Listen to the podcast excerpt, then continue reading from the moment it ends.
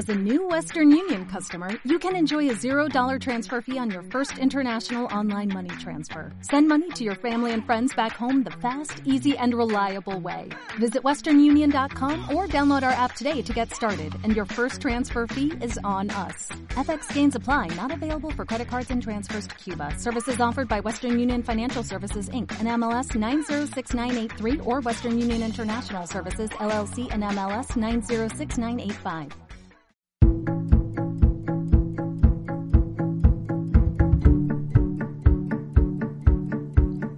Hola a todos y bienvenidos a este nuevo podcast en De Personas Radio.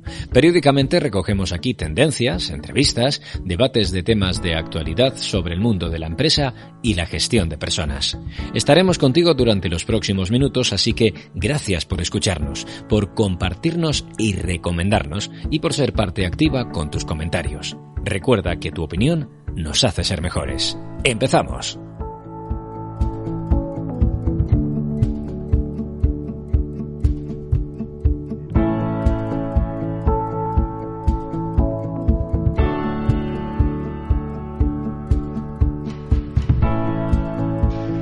Hola, soy Raúl Castro y hoy tenemos un invitado que además de ser un personaje en el mundo de los negocios es un muy buen amigo, excelente amigo desde hace un montón de años. Diego del Agua es director comercial de AIEX en Valencia, en España. Y puedo decir de él que lleva pues, pues un montón de años, 25 o 30 años dirigiendo equipos de personas y de eso es de lo que vamos a hablar, un poco de, de, tu experiencia, Diego. Bienvenido, muchas gracias por, por aceptar esta invitación. Gracias a ti por invitarme y encantado de participar. ¿Cuántas veces habremos tenido conversaciones off the record, no? ¿Cuántas veces hemos hablado de nuestros mini casos? ¿Cuántas, eh, cuántos consejos, cuántos eh, aprendizajes, cuántas enseñanzas eh, nos hemos transmitido fuera de los micrófonos? Y hoy tengo el inmenso orgullo de que lo podamos hacer para, para que nos escuche el resto de personas, ¿no? Pues encantado porque además espero que nunca dejemos de darnos consejos. Lo único que he aprendido en todos estos años es que sigo siendo un aprendiz. Me sigo metiendo en el coche con el comercial y al término de cualquier entrevista comercial le pregunto qué áreas de mejora tengo. Él me mira con los ojos pasmados, me dice que todo perfecto, que soy el director comercial, que soy el amo de las ventas y cuando ya entiende que no va de eso, sino de mejorar todos los días, hay siempre una conversación interesante y todos los días hay algo que mejorar. Pero, ¿qué hace falta tener para, para poder genuinamente preguntar y aceptar la crítica? Eh? Porque la primera parte es fácil, que es preguntar, pero la segunda, cuando te están diciendo, pues mira, ahora que me preguntas, te voy a decir lo que yo pienso de verdad. Pues humildad y criterio. Humildad para saber escuchar y criterio para saber distinguir lo que te aporta y lo que no. Hay gente que solo quiere destruir y, bueno, pues existe, tomas nota, eh, pero lo olvidas rápidamente. En cambio, aquellos que construyen, aquellos que lo hacen con el corazón, aquellos que valoras, aquellos que ves resultados en, sus propias decisiones, pues lo tomas como algo propio y te ayuda a mejorar cada día. Te compro la humildad, pongo en duda el criterio, porque al final tu criterio y el mío no necesariamente tienen que ser igual, ¿no? Entonces, que, que te estén diciendo algo y tú digas, bueno, eh, con mi criterio no me, lo que me está diciendo este no me sirve, eh, o, o, o cómo, cómo, lo pregunto de otro modo, ¿cómo haces para graduar este criterio y que sea más de boca más ancha o de boca más estrecha, ¿no? Y que o, simplemente aceptes algo que, que, creas que te va a ti bien, pero, pero no sin darle legitimidad necesariamente a lo que el otro esté diciendo. La objetividad está en los resultados. Hay muchos caminos para llegar a Roma, pero si no llegas a Roma y acabas en Teruel, está bien, pero no era tu objetivo. Con lo cual, la objetividad está en el resultado. Ok, eh, ¿se pueden conseguir, o sea, digamos, por lo que tú dices, ¿vale todo con tal de conseguir resultados? En ningún caso. Yo, de hecho, me reconozco que hace años era un killer, el resultado primero y luego las personas, y con el tiempo me he dado cuenta que es todo lo contrario. Hay que tener paciencia, hay que sacar lo mejor de las personas, hay que conseguir que ellos confíen en sí mismas, hacer de director de orquesta y los resultados vendrán. Primero la persona y luego el resultado. Si no consigue resultados a corto plazo, pero, pero no se mantiene en el tiempo y eso quema equipos. Hace mucho que dejé esa, esa forma de trabajar. Wow, pero esta conversación la hemos tenido durante muchos años y, y algunos casos hemos compartido, ¿no? De, jefes que hemos tenido, responsables, en donde eh, en, en, quienes lo que hacían era utilizar efectivamente esta, esta, esta uso de las personas como un medio para conseguir los fines y no les iba mal, Diego, no les ha ido mal. Eh, forma parte del, de un proceso de una mecánica. Sigue habiendo multinacionales que cambian de director general cada tres años y le cambian de país y en tres años lo que quieren es el mejor resultado posible para ascender de director general a director europeo, a vicepresidente, etcétera. Eh, pero cuando tienes las miras en el largo plazo, cuando lo que intentas es dejar buenas experiencias, cuando lo que quieres es que después de estar en una compañía te llamen para invitarte a su boda, a su bautizo, por tener relaciones duraderas, eh, pues eh, el método es distinto y los resultados, la verdad, son mejores en el largo plazo y sobre todo el ambiente de trabajo es fantástico. ¿Es necesario tener un buen ambiente de trabajo para conseguir buenos resultados, tú crees? Sí, eh, bueno, hay varios estudios donde dicen por qué los ejecutivos se van de sus compañías. Gran parte es por el jefe, pero gran parte es por el ambiente de trabajo. Empleamos demasiadas horas, más que con nuestras familias. Entonces, mm, qué mejor que estar a gusto. Si estás a gusto, rindes más. Si estás con la espada de Damocles, te, te, bloqueas. Pero. no es difícil, ¿eh? Es tan fácil como a veces poner una máquina de café e invitar a la gente a café. Todo, todo eso eh, está muy bien. Yo, yo me la paso yendo por las empresas hablando precisamente de este tipo de iniciativas y a veces pongo en duda, ¿eh? A veces pongo en duda que si esto que tú estás diciendo y que yo también mantengo y, y, y que es forma parte de mi trabajo fundamental todos los días, si no estaremos equivocados, Diego, porque al final lo que, lo que ves es, oye, al que utiliza el látigo, al que utiliza la gente para sus fines, al que no le importa nada si la gente ha desayunado o no, ha tomado el café o no, o, si, o qué le esté pasando, coño, no les va mal, ¿no? Entonces, mi punto es ese, ¿no? Es, es eh, en qué medida no nos estaremos equivocando y estemos pensando que las personas son lo más importante. Eh, sé que la pregunta es un poco provocadora y sé que ambos quizá estemos de acuerdo, pero pero no es verdad que a los demás, que a los que no lo hacen y les va bien, les va bien y les funciona y se pasa una vida profesional más o menos rica y ganan dinero y tienen buenas posiciones y tienen un éxito social. ¿Cuánto sostenible va a ser esto en el tiempo, en el futuro? Bueno, la respuesta está primero en el macro, en la oferta y la demanda. Mientras haya eh, más oferta de empleados que demanda de empresas, pues puedes utilizar el látigo pero eso antes o después acabará en función del sector, en función de la empresa, en función de la especialización. Pero por otra parte es cómo te sientes tú. Yo creo que da exactamente igual lo que digas a la gente. Da exactamente igual cómo te comportes. La gente lo olvida. Lo que importa es cómo haces sentir a las personas. Y cuando les haces sentir bien, se fidelizan al proyecto, a la persona, y por lo tanto eso enriquece mucho. Y por último, yo duermo mejor, duermo más tranquilo. Estás escuchando De Persona Radio con Raúl Castro. Importante este ratio de insomnio, ¿no? Que, decir, oye, al final da igual el resultado que esté consiguiendo, sino eh, si no si no estoy siendo capaz de dormir ni de mirar en el espejo y sentirme orgulloso de lo que estoy haciendo, pues pues eh, pues hay que abandonar esa forma de hacer, ¿no? Yo creo que eso es eso es importante.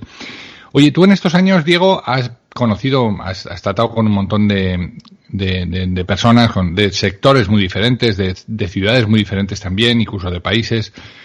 Eh, ¿Qué ha cambiado en la forma de dirigir en los últimos años, de, hace 20 o 25 años a esta parte? ¿Qué ha cambiado en la forma de dirigir? ¿Y qué tiene que seguir cambiando? ¿no? Sería la siguiente pregunta.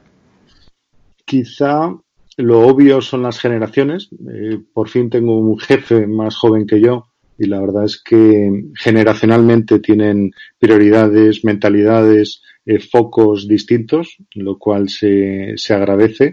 Ya no quedan dinosaurios eh, preindustriales, alguno queda, pero, pero bueno, eh, por la propia vida van, van extinguiéndose.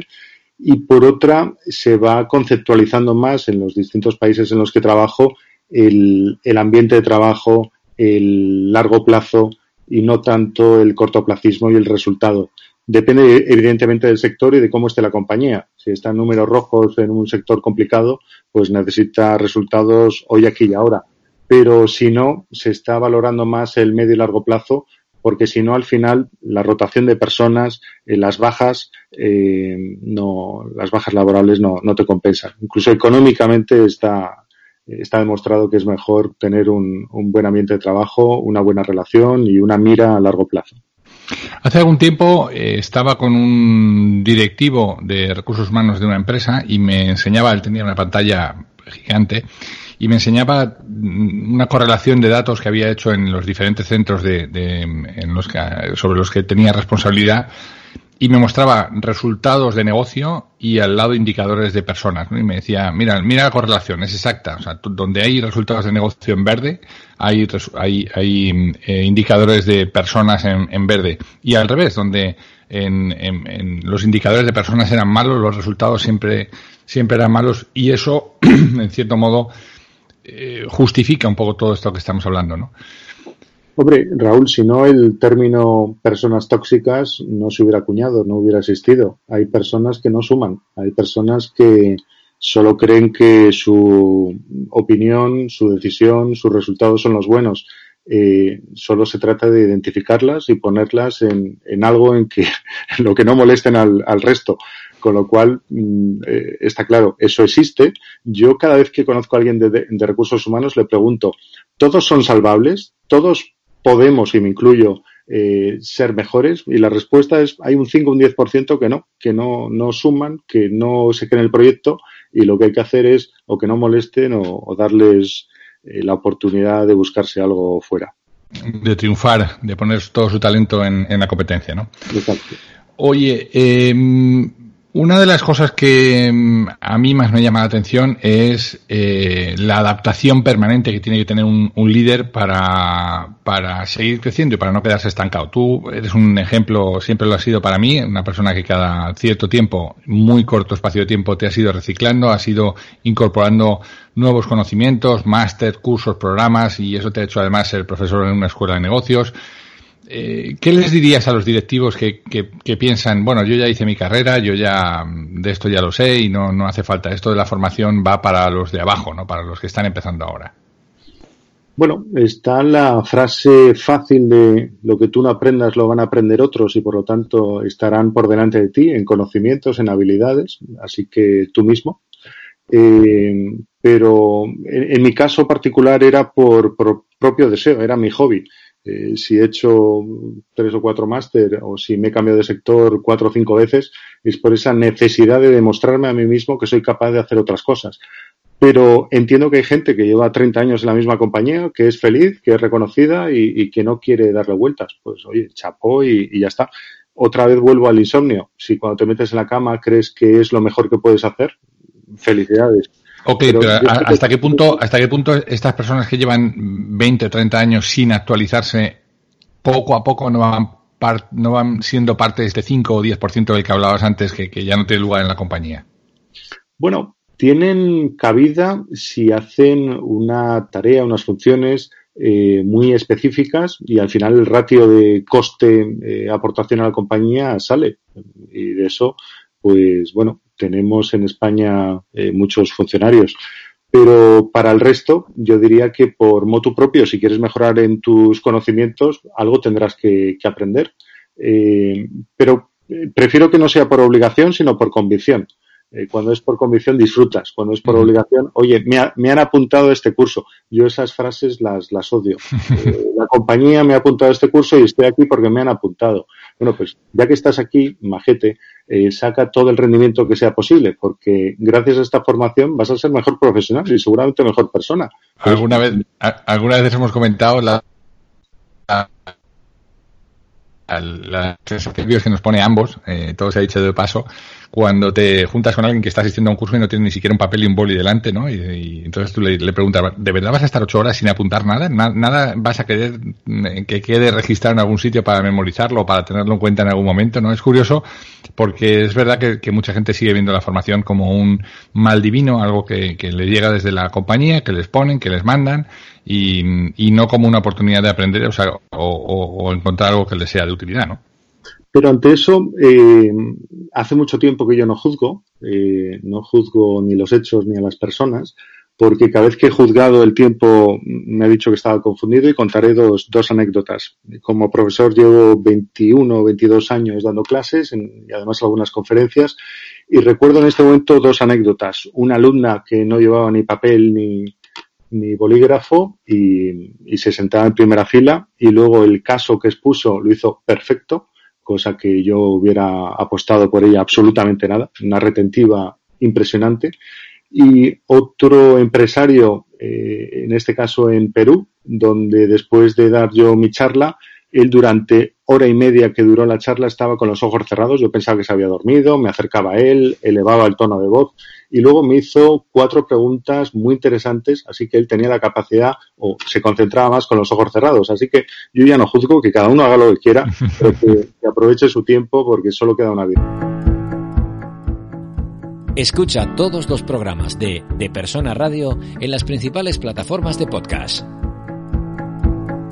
Diego, eh, de todos los eh, de, todas las circunstancias que tú has vivido, de todos los hechos que tú has vivido, ¿nos podrías destacar algún acierto, algo que digas, oye, me siento orgulloso de haber hecho esto y, y también algún fracaso, ¿no? Porque yo creo que de eso aprendemos también todos. Bueno, empezaré por los fracasos porque intento equivocarme tres o cuatro veces al día, ya que hago unas 100 cosas diariamente. Eh, mira, la última cosa que he hecho, y es la primera vez que me ha ocurrido, es mandar unos precios al cliente equivocado. Eh, después de 30 años en el área comercial, pues eh, lo que he aprendido, porque yo creo que ya no cometemos eh, fracasos, sino aprendizajes, lo que he aprendido es a no trabajar bajo presión, además con un cliente que no era mío, y de una manera, eh, ahora haz esto y, y mándalo ya. Entonces, eh, no pasó nada porque sigo teniendo la habilidad de hacer los mails de determinada manera para que el receptor eh, equivocado pues simplemente le diga ha sido un error, eh, te mando ahora los nuevos y, no pasó nada, pero he aprendido a que la presión no, no es buena. Eh, la rapidez no es buena. Y de las cosas mejores, pues es la relación con las personas. Yo sigo a día de hoy eh, preguntando a todos mm, áreas de mejora y todos los días saco algo o me confirman lo que ya sé o, sumo. Eh, yo creo que al final lo que nos quedan son experiencias en el tiempo y esas son las que hay que, que sumar con clientes, con trabajadores, con eh, la propiedad, con, con todos. Estoy de acuerdo contigo, eh, no, no puede ser de otro modo, pero es verdad que el tema de la rapidez y la presión durante mucho tiempo eh, ha sido un detonador de, de, buenos resultados en algunas de las empresas e incluso ha habido líderes que han, han optado por, eh, por poner a competir a la gente, por poner eh, deadlines que, que, hicieran competir a la gente para, para, para obtener los resultados, no sé si antes, pero sí más resultados y hoy ya eso no no, no, no parece que, que, sea sustentable en el tiempo, sobre todo con generaciones que están llegando nuevas, ¿no? Oye, ¿qué siguientes retos tiene una persona que, que no deja de ponerse retos? ¿Cuáles son tus siguientes retos? ¿En qué estás ahora? ¿En qué, qué, cómo, eh, por ejemplo, para sectores industriales, en donde también has trabajado, en donde muchas de las tareas van a ser estas tareas que decías antes, mecanizadas o tareas de las personas que hacen eh, las cosas de determinadas maneras, que no han querido actualizarse y que está bien, que, que cumplen su visión en la empresa, pero que probablemente un robot en este mundo de la tecnología vaya a cambiar eh, es, esas formas de trabajo, incluso a esas personas. ¿Qué siguientes retos tiene ahora un directivo? ¿Para qué se tiene que preparar? ¿Cuál es lo que tú ves que tiene que hacer en, en, en, en los próximos eh, tiempos? Bueno, lo llevaré casi mi recomendación al ámbito personal, porque no digo aquello que yo mismo no, no creo. Eh, creo que hay que dar un servicio integral. Y recuerdo con un director de compras de uno de nuestros principales clientes que le dije, no voy a hablarte ni del producto, ni de las novedades, ni del precio. Lo que quiero hablar contigo es eh, qué te gustaría que fuéramos nosotros a medio y largo plazo.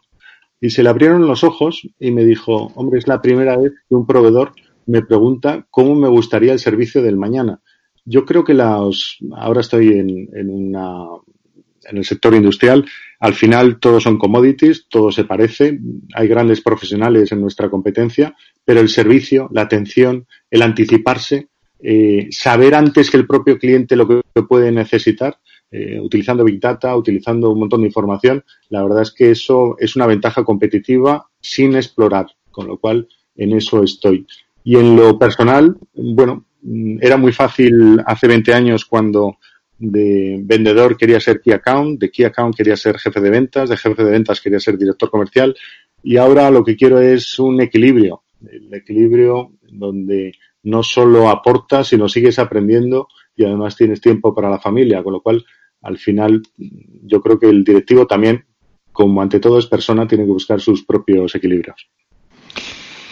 Diego del Agua, no tengo más que darte las gracias por, por este, por dedicarnos este tiempo. Eh, para los oyentes que se hayan incorporado eh, tarde o que, o, que no, o que hayan dejado pasar eh, este tramo, diré que es una persona tremendamente formada, que no se ha preocupado no solamente de, esa parte mm, de, profesional, sino que además no ha dejado de tener inquietud por seguir aprendiendo. Es un lujo tenerte aquí en, De Personas Radio, en estos podcasts que, difundimos por todo el mundo y ojalá podamos seguir conversando y grabando para nuestros clientes.